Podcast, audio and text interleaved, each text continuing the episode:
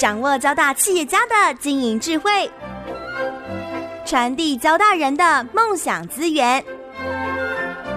交大帮帮忙，帮您找出成功者的制胜之道。欢迎收听由林宏文所主持的《交大帮帮忙》。各位听众朋友，大家好，欢迎收听华语电台《交大帮帮忙》节目，我是主持人林宏文。呃，有关线上学习哦，我想最近哦，武汉肺炎影响很严重的时候哈，我想线上学习平台非常的受欢迎啊。那呃，今天我们要为听众朋友介绍呃这个好好好学校这家公司哦。那这家公司，我相信很多人应该不止听过，而且甚至已经都在上面有呃学习很多的课程了。这个好好的这个共同创办人跟执行长江前伟，他是台大社会系毕业。那虽然不是交大哦，不过我们这个好好在曾经在这个交大的新北创立坊进驻过一年。那另外也有我们交大的校友哦投资他们哦，所以他跟交大其实也是呃相当密切哈。那当然还有我们特助，呃是我们交大毕业的校友啦，小兔。那所以我们今天很高兴，我们就是要邀请到好好的共同创办人兼执行长江前伟哦来跟我们分享。那好好呢如何透过这个群众募资加知识技能的分享哦。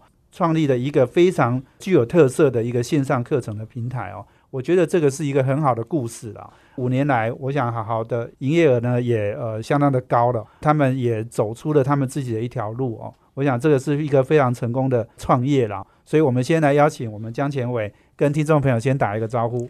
Hello，感谢邀请各位听众朋友，大家好，我是好好好学校的共同创办人阿诺，然后也可以叫我前伟，这样是是是阿诺。呃，阿诺跟我们来分享一下哈，因为五年来，我想我们做做了一个非常呃成功的、独特的一个呃学习的课程的一个模式哈。是，对，跟我们分享一下这样的一个创业的想法哦，最初是怎么开始的？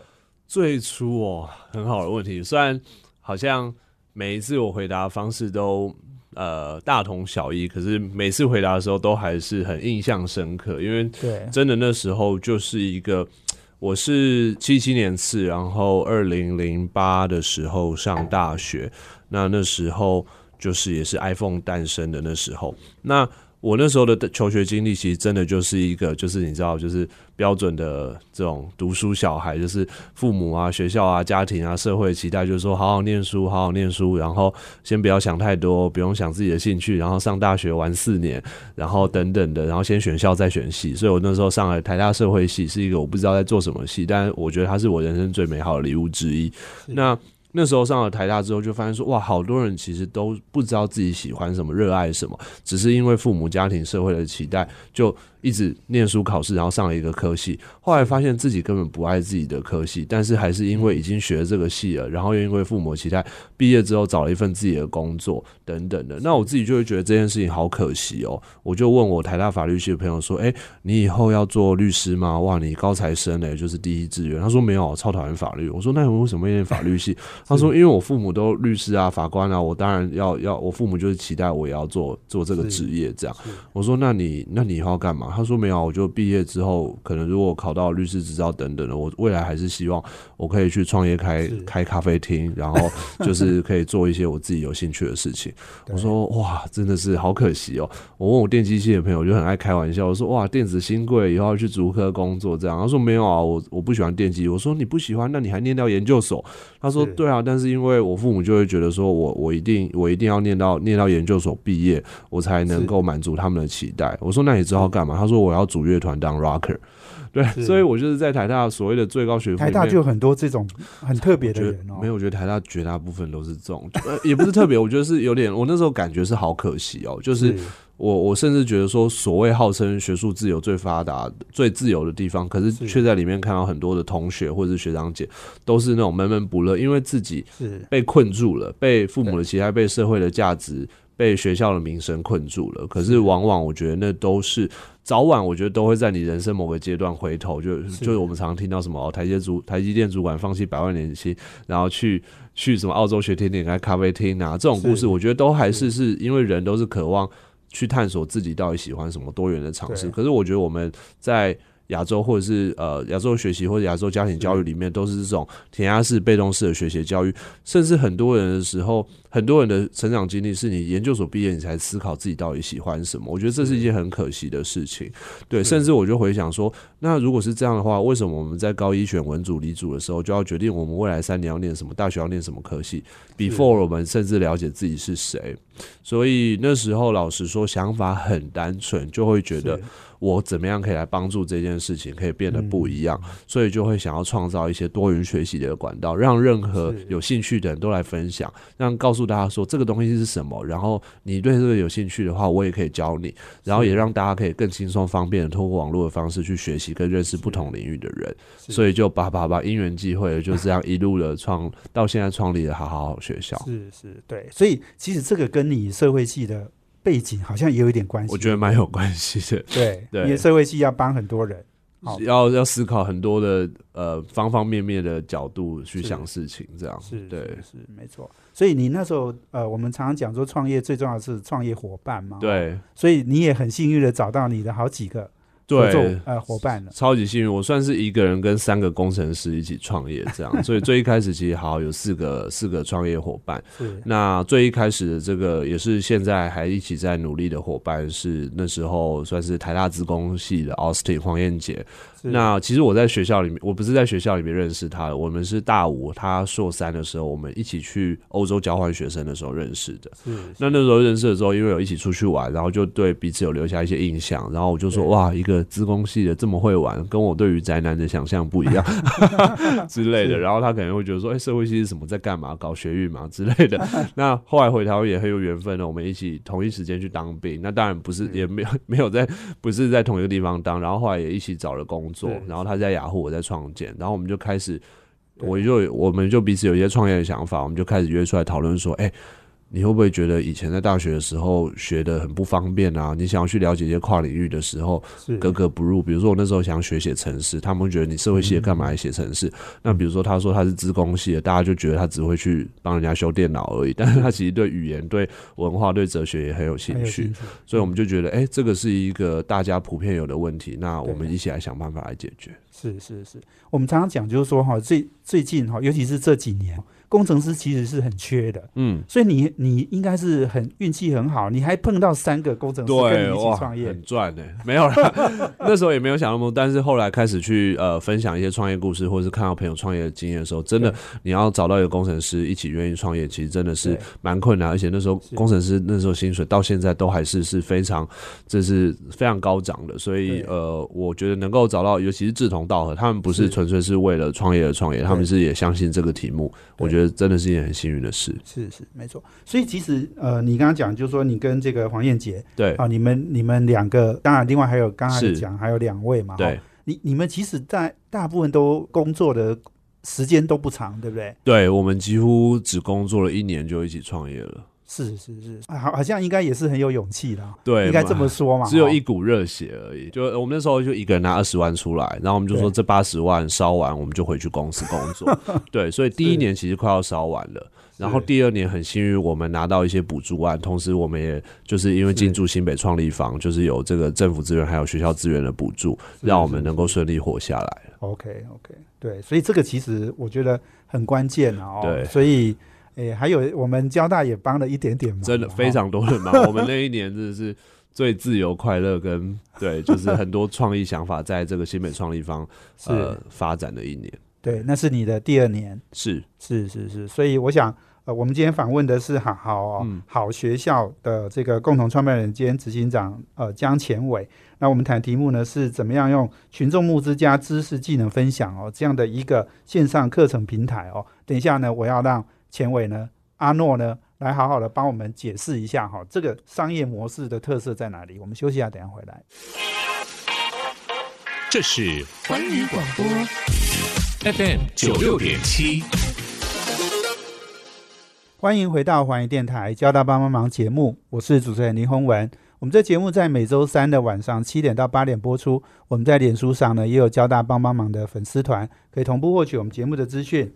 那我们今天邀请贵宾呢是好好好学校哦共同创办人兼执行长江前伟。线上的学习应该是越来越普及，跟电商啦，跟这个很多的哦，我们说在网络上的这种很多新的商业形态哦，我想都很类似。但是呢，线上学习其实我以前觉得哦，感觉好像很多人在做，但是并没有做出太好的特色。嗯，那我们好好呢，呃，这五年来呢，成长速度非常的快哦。那他们透过群众募资哦，加知识技能的分享，做出一个非常有特色、成长快速的一个线上课程平台。群众募资其实大家都听过哦，但是怎么样在这个呃开课这样的一个过程里面，让让群众募资哈变成是我们的一个特色哦？是。其实我是不是要请钱伟来跟我分享一下？因为你刚刚讲你跟黄燕杰哦一起创业嘛，那创业的过程里面好像。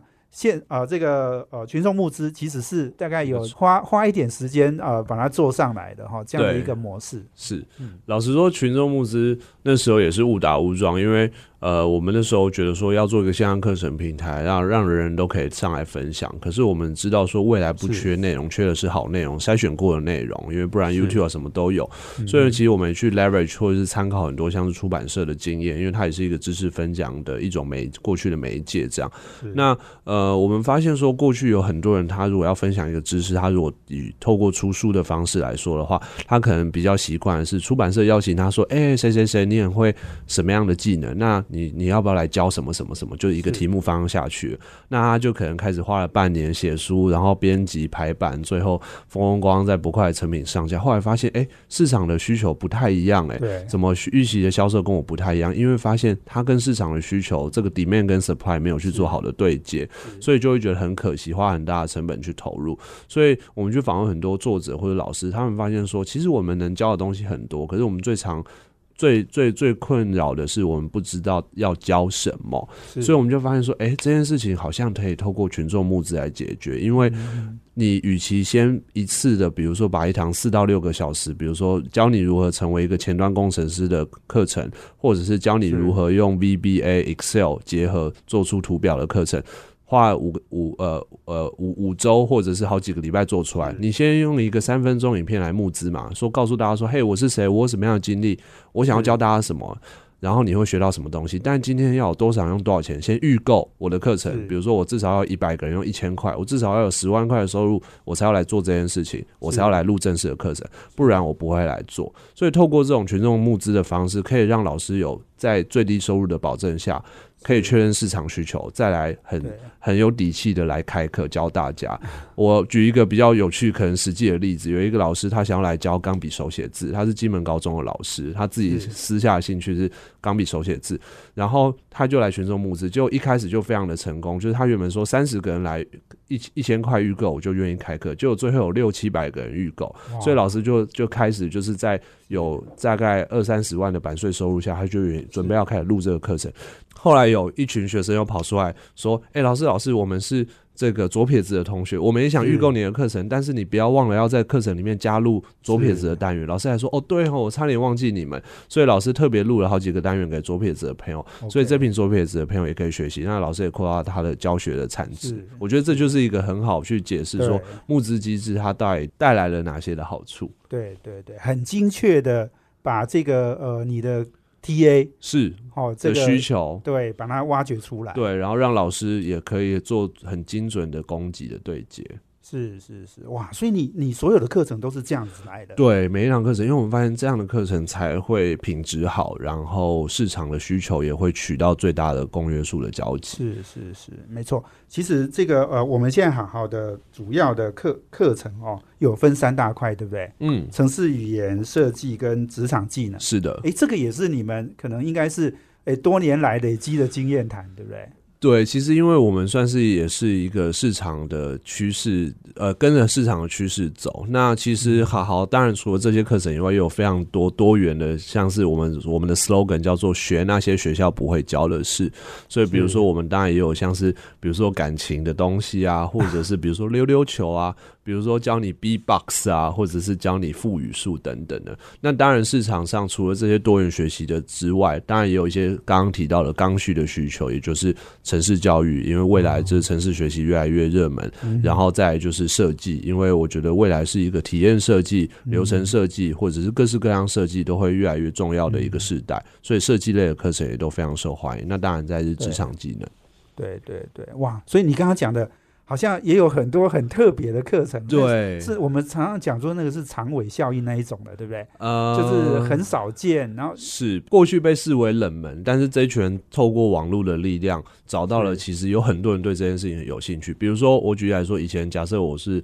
在台中逢甲，然后我对我是一个对就是这个造型气球有兴趣的同学，但是我发现我学校里面找不到跟我有兴趣的人，我想学找不到老师来教，结果我透过网络的方式，我透过群众集资的方式，我找到一个台北老师，那台北老师也透过群众集资的方式，他可以教全台湾这个五六十个甚至五六百个对造型气球有兴趣的人，所以有的时候好好他也是创造了一些让。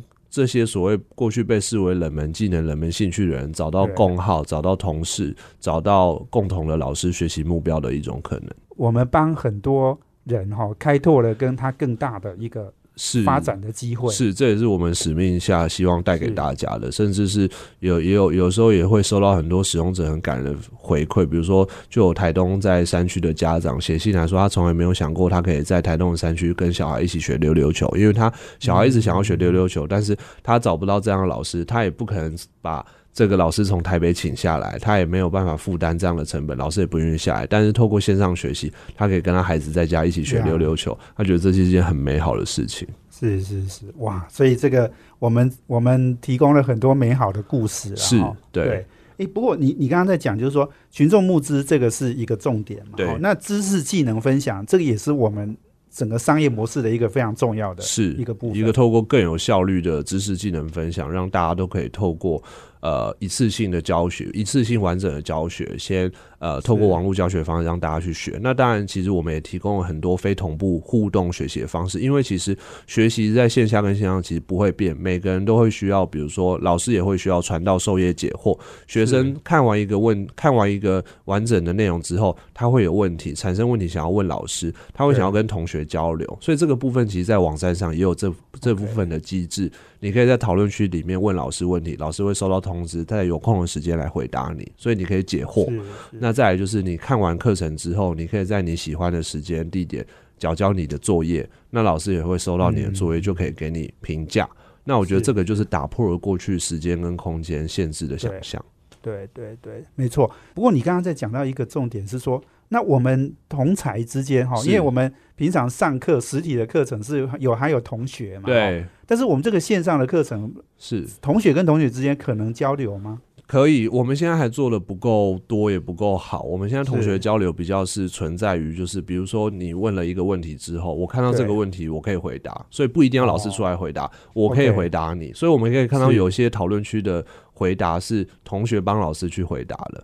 那另外一种是，比如说你教教一个作品，比如说画画好了，我觉得你画的好漂亮哦，然后你给他一些呃评价，然后他就大家分享。对对，很棒，这个很重要。是，我我觉得我们因为我们是网络课程哈，但是我们也要把这个实体这样的一个学习的那种呃氛围互动，对，把它带进来。是是是是，所以这个网，我们也朝这个方向在努力。对，这也是我们科技力要要要努力的方向。这样，是是。我们今天访问的是好好好学校的共同创办人兼执行长江前伟。那我们休息完了，等下再回来。其实创业的过程哈，永远都是有很多的挑战哦。我要请这个阿诺江前伟来跟我们分享一下哈，他自己走过的很多的这个挑战的呃路啊。我们休息下，等下回来。这是环宇广播 FM 九六点七。欢迎回到环宇电台《交大帮帮忙》节目，我是主持人林宏文。我们今天邀请的贵宾是好好好学校的共同创办人兼执行长江前伟。那我们谈的题目呢，是如何透过这个群众募资加知识技能的分享，呃，打造了一个线上课程的平台。我想是非常有特色的一个。呃，学习的一个一个方式了哦。那刚刚呃阿诺呢讲到，就是说很多的，你说台东的嗯妈妈跟小孩可以去学溜溜球，金门的一个老师呢，他可以来教他的这个呃手写的钢笔钢笔字哦。那我我觉得这个其实不只是让很多人能够有学习的机会，也让很多想要教的人，是哦，他有一个让更多人能够学习的一个机会。所以这个其实是创造了供需哦很好的一个平台啦。哦是因为我我觉得我听到这些我就蛮兴奋的、哦，一定还有很多这样的故事，很多很多，这也是我觉得创业给我们持续有这个动力努力下去。因为刚刚是就是红也有说，就是创业真的好辛苦，所以很多人问说我们动力来源是什么？我觉得这都是这些我们带给使用者的改变跟这些满满的鼓励，这样。对，所以其实我觉得还有一个特色，像好好好学校好学校上面很多老师啊，其实他都是所谓的素人，甚至是所谓的大学没有毕业的学生，他就是对这件事情超级有热情而已，他就是一直做一直做。比如说我们呃在几年前有几个同学，他其实都是高中。的时候就透过自学的方式，他已经变得比身边很多同学厉害了。比如说，他超级会画素描，他超级会做动画。那这些人呢，他后来发现说，大学已经没有办法提供他足够或者是他这样 level 的知识了。比如说那时候有个同学说，我已经很会画三 D 立体透视图了，结果我进大学的时候，大一他还一直叫我画直线跟三角形这样。那我觉得这个就是体制教育，他没有办法，他这个是必然，就是他没有办法去服务每一个的特殊的特殊性的孩子，但是有一些特殊性的孩子，他就常常会因为在这些的。的体制下就会被牺牲，或是没有办法取得他的资源。那多亏于网络时代的兴起，所以这些人他不仅能够透过网络时代变得很厉害，同时他也可以透过网络把它分享出来。所以我们那时候有一个爆红的老师，几个老师，他们才十八、十九岁而已，他们就在平台上。开课原本想说啊，我我 nobody，我只是一个就是乡下孩子，然后我只是一个素人。我开课有三十个人跟我学，用三百块我就很开心的。就有一两个学生哦，他们开的课都是破千人来学的，都是而且那时候破千人都是从台湾、马来西亚、香港、新加坡的人抢着预购他们的课程，因为他们觉得怎么会有人这么厉害的，才十八岁就这么会画画？我们发现现在有一些人他喜欢跟同才去学，他喜欢说。我同班同学，我一样都跟他在这边念书，为什么他可以做出那么厉害的作品，我做不出来？搞不好我该学习的对象不是台上的老师，是我身边这位同学。你可不可以来开课？你可不可以来开班？所以我觉得在好好上面，曾经有一度，我们这个所谓的 Top Ten 的老师，全部都是呃二十五二十五岁，平均二十五岁。年纪的老师，那当然，因为随着整个平台的量体变大，还是有非常多过去在产业的专业的专家，或者是所谓的 industry expert，或者是呃呃专专业教学的老师陆续来开课。那这个这个这个这个年龄的分布没有那么的那么的失衡，但是其实我觉得好好学校有个特色，就是只要你有兴趣，只要你有热情，只要你有这样的能力，你都有机会来分享你的所长给想要跟你学习的人。那现现在你刚刚讲，就是说我们这三大课程里面，其实也有很多真的就是年轻的这个老师。对，啊，然后我还遇过很有趣的例子，是我有一次去一个活动，然后是遇到一个世新大学行销系的老师，他跑来谢谢我说谢谢你们创立好学校，我跟你们学到好多。我还我就想说，哎，老师，我蛮好奇的，就是你在大学里面教行销，你一定也很多东西可以分享。那好奇你在平台上都学什么？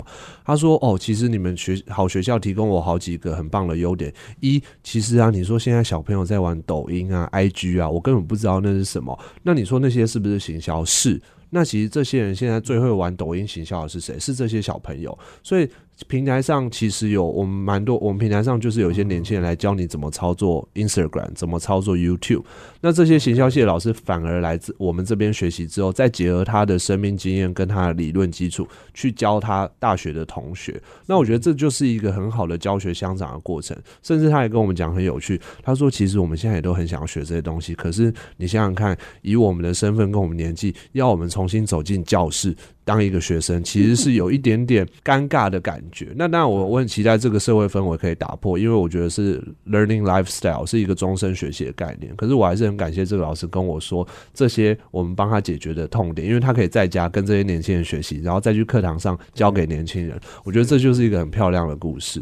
所以其实你的创业过程里面，刚刚讲的就是说，虽然有一些挑战，但是这像光这些故事，让你一一直都有动力啊。对啊，对啊，这个就是觉得说啊，好有在做对的事情，虽然就是每天真的在泥巴里面打滚这样。对，讲了这么多哈，再来讲一点痛苦的事好了。就是你刚刚讲到，就是说，创业的挑战。是其实我们现在看来都很美好哦，对你们做的很好，可是这个过程其实都是累积很多的尝试错误出来的。对啊，真的是非常多。我觉得创业真的零到一有零到一的难，想不出商业模式，找不到 product market fit 的难。一到 N，我觉得这几年比较多都是管理的难，因为像刚刚红友提到的，我们其实是工作差不多一年左右就出来创业。我们当然很幸运，我们都是比较会留意制度的人，我们有看过大公司的一些做法，我们当然会希望可以截长补短，或者是创造我们自己的方式。可是说真的。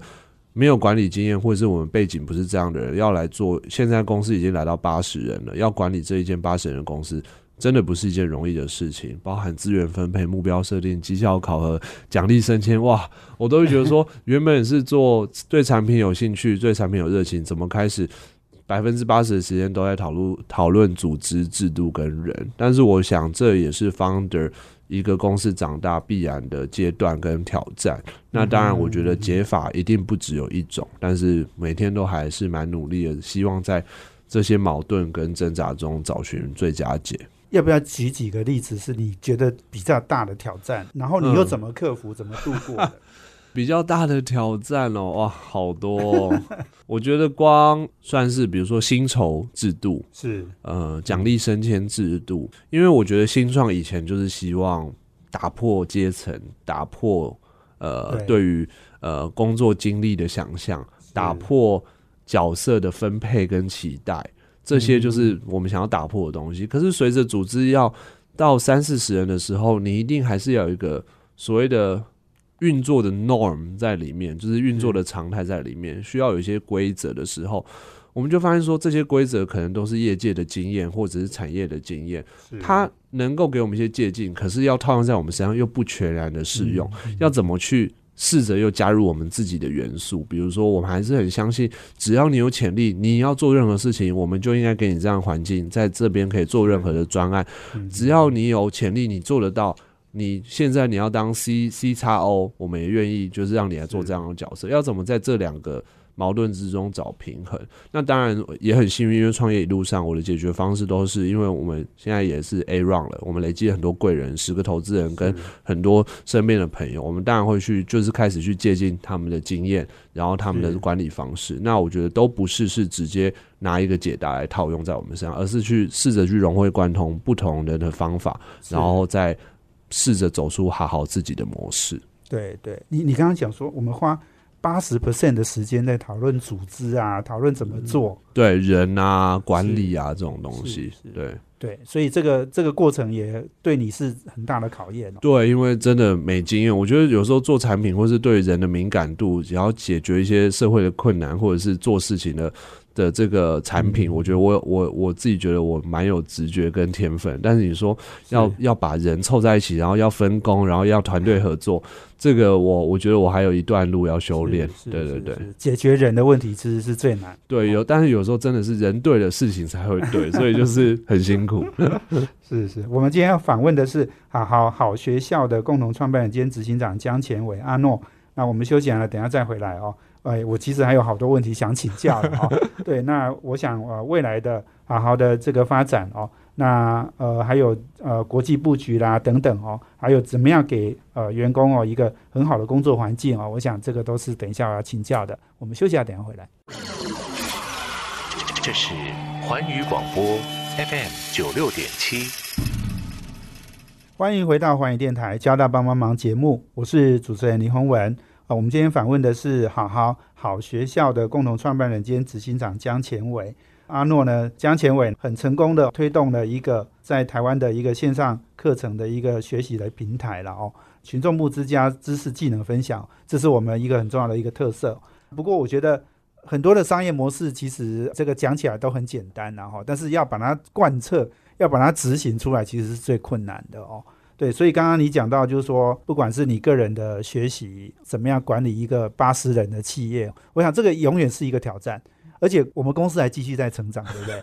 对，嘿，所以会未来可能以后会有八百人啊、天哪，所以所以我相信必须要不断的进步的。哦是所以你你自己有没有想过，就是说，哎，如果真的以后八百人或嗯八千人啊，哦嗯，哎，你你可以想象嘛，哈，我们我们也常常看到像 Google，对，Google 好了，Google 也不过是一九九几年创立的公司，对，也不过二十年而已，是，它就长成那么一个庞然巨兽了，这样是，对，所以你怎么样去想你未来的一个挑战？嗯，我觉得未来我真的觉得管理蛮吃重经验的，那当然其实。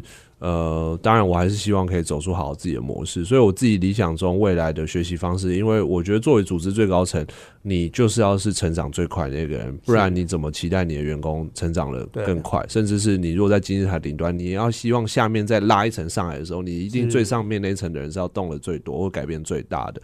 那我觉得有时候我我自己有认清到，就是说有时候组织等不了我们，就是说当如果我们跟不上，就像其实很多呃早期的员工一样，就是当组织的成长，呃，我们跟不上组织成长的发展，或者市场给我们反馈发展的时候，其实我我是非常 open minded，我觉得甚至退而求其次，甚至我很向往跟就是钦佩，像是 Google 的故事，就是创办人在创业可能在第五年的时候就找人来帮他们带领公司的管理，那他们主要是去看产品或者是做董事的责任。我自己其实是对于这样的想法是是蛮开放的。我觉得说，如果有一天我能够找到一个信任的对象，然后他可以帮我们做好更好的管理，然后可以让组织还有我们还有整个员工。甚至是市场创造更多的双赢，我觉得这是我非常开放的选项。因为一就是我觉得管理还有很多东西要 pick up。我的我现在我算是第一次创业，然后我今年也是三十一岁而已，所以我觉得这个部分的经验累积，我觉得需要大量仰赖一些可能已经四五十岁有工作经验的人了。对，所以其实还蛮期待会有这样的人出现。那怎么样寻求一个很好的合作方式，让好好在管理上？就像我说了，不仅是有一套自己的方法，而且可以走出自己成功的方程式。对对对，没错哈。我想阿诺在经历的这些事情，我相信也是台湾很多新创公司，而且是快速成长的新创公司哈，会经历的事真的哦。对，所以你，我想你可能也要跟同业多交流一下。对，我发现我身边很多大概到这个阶段的朋友，大概都是遇到管理的问题，就是你的产品已经找到 product market fit，那它应该是可以 scale 的状态，可是你的组织在 scale 上反而你遇到一些困难。对呀，不过。这个这个在这个过程，你刚刚讲到说，我们 A run 里面也有十几个股东嘛，应该说累积到 A run 目前大概十个股东。对，所以其实我们也得到很多人的一个协助的。真的，每个人的切角都不一样，有些人是管理面，有些人是呃，比如说他是企业内训的专家，因为我们今年在接企业内训的市场，有些人他可能有管理海外团队的经验。那因为我们接下来也要往海外走，所以我觉得这些都是我们很重要的贵人团队。对对，哎。不过你刚刚讲到企业内训，我们好像漏掉了，没有讲到这一块，对不对？对，这是现在我们比较认真、很努力的在经营这个蓝海的市场。对，算是，因为我们很有趣，我们会切入这个市场。呃，刚刚有跟洪文分享到，就是真的是公司装了一台电话，被国税局要求装了一台电话之后，发现打电话来都不是一些客诉，打电话来都是企业的 HR 说：“哎，我们全公司七万名员工都要学简报技巧，我们不，我们不可能找实体课程来做这样的活动，我们就是需要线上学习。比如说啊，有的企业说我们公司五百人数位转型，我要了解，然后让他们了解什么是 AI，什么是 Blockchain。那好好这边拥有最新的课程，这些东西都是。过去我们比较找不到的内容，可是这些最新的东西现在都在好学校开，而且刚好又是数位学习，刚好又可以让我们有更有效率方式进行。所以，我们发现说，哇，这是一个蓝海市场，我们就开始切入。对对对，哇，这个这样听起来就我们的发展潜力就更大了。因为你刚刚听，哎，我刚刚听到一个数字叫七万人，哎，对，七万人的企业，台湾大概没几个了。对啊，那但是台台湾上万人或几千人的公司可能相当的多。对，其实我们之前好像做过调查，好像破千人还是破三千人的公司，其实也有上万家哦。对对对对，哇！所以这个这个市场，如果我们一做下去，就做不完了。希望，但是因为呃，企业部分、to B 的部分其实蛮克制化的，甚至是因为教育训练，其实也牵涉到很多像绩效考核或者是治安等等的问题，所以我们还是努力。但是现在看起来真的是一个蓝海，呃，很值得努力。然后还好这边有一个很棒的基础，也就是我们已经在 C 端累积。了四百多部独家的课程，然后我们有一个很棒的上课的系统。那接下来就是看要怎么跟 HR 那边做好的对接。没错，没错。我我们你刚刚讲就是说，呃，这个数位转型是大家很很一个很大的诶压力。哦对因为每一家对每一家都都在想这件事情，是。对，所以这个需求量是很大的。对我们现在主打的也是，就是说，哎，如果很多我们发现很多企业，他想要数位转型，他不是想要找一群很很懂数位的员工进来，而是他希望他既有的员工都了解什么是数位，什么是 AI，什么是 blockchain，什么是 cloud，什么是 data。那这些东西其实就是让好好作为一个像是图书馆的概念。是诶，我买一间图书馆给你，里面这些东西都有哦，你可以进去学，你可以进去玩，你可以跟进去跟老师互动。那有的时候在你工作表现上带来什么样的效果，你永远不知道。那我觉得企业都还蛮喜欢这样的概念的。对嗯对对，没错。诶，我我其实我看到一些报道哈，诶，讲到那个阿诺哈，那呃，我觉得我看到一个很很有趣的啦哈，就是是因为我们知道，就是说创业其实是压力很大，对哦然后也不断要往前进嘛，哦。嗯，那我我采访过太多都是要跑三点半的 CEO 了哈，但显然显然阿诺是不用了哈。哦不过我们成长是很快嘛，哦，我我们的资金情况也相当的好。不过就是说我看到一个很重要，就是阿诺讲到，就是说工作跟生活要很均衡。是我很少听到创业家哈在讲嗯这件事。不过这个我我听到这个我是觉得哎也很不错，就是说其实你已经帮很多人想到未来几年哈，因为创业真的很烧脑嘛。对啊，对，有真有这个真的是比较烧三年，然后最后什么都拿不到，就是对人生还很长。对，所以你你自己能够把生活跟工作做得很均衡，是不是？呃，不敢当，当然就是那个平衡跟这个都有进步的空间。可是对我来说，就是心态吧，就是说很多人会说 work life balance，但对我来说是 lifestyle 的定义，就是说你的 lifestyle 你想要什么？那我觉得每个人都会因为不同的生命阶段，像公司如果第一份工作的员工跟已经有工作经验的员工，或者是有家庭的员工，他们的 lifestyle 都不一样。那对我来说，life work and life integration 就是工作及生活，生活及工作。像我现在，我觉得我很开心，我很放松，但是他其实有一种工作的感觉。我其实周末跟一些朋友出去聚会，跟认识一些新的朋友，他可能对我工作上也带来一些启发。我觉得就不要特别去区分这些到底是工作跟生活与否，我觉得让自己也舒服一些，然后也让自己无时无刻都是保持着一个好奇跟就是求求求求知若渴这样的心情在过生活。我觉得它其实就是工作跟生活融合跟平衡的一种展现。这个相当不容易，这个其实已经到另一个境界。没有没有没有，可能对是是错的，但是但是我不知道。是是是，哎，我想非常不容易啦。我们好好好创立五年来哦，，对那其实已经营业好像是已经超过亿了嘛，对不对？嗯，哎，那看起来这成长势头还是哎不断的在呃往前冲哦。希望希望，对对对，所以我我想啊、呃这个好好呢提供给我们一个非常好的呃这个一个商业的模式跟一个成功的创业啦。所以我其实我自己也学习很多，我我也觉得，诶，我们台湾哦，诶，的确需要很多更多像阿诺这样的创业家，然后来带动我们整个社会的一个成长跟进步。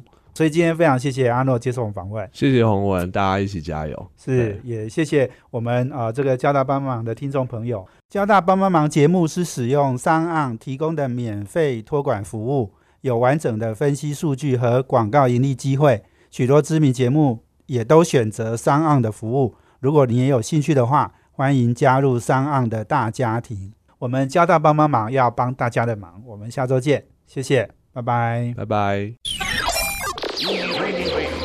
环宇广播 FM 九六点七。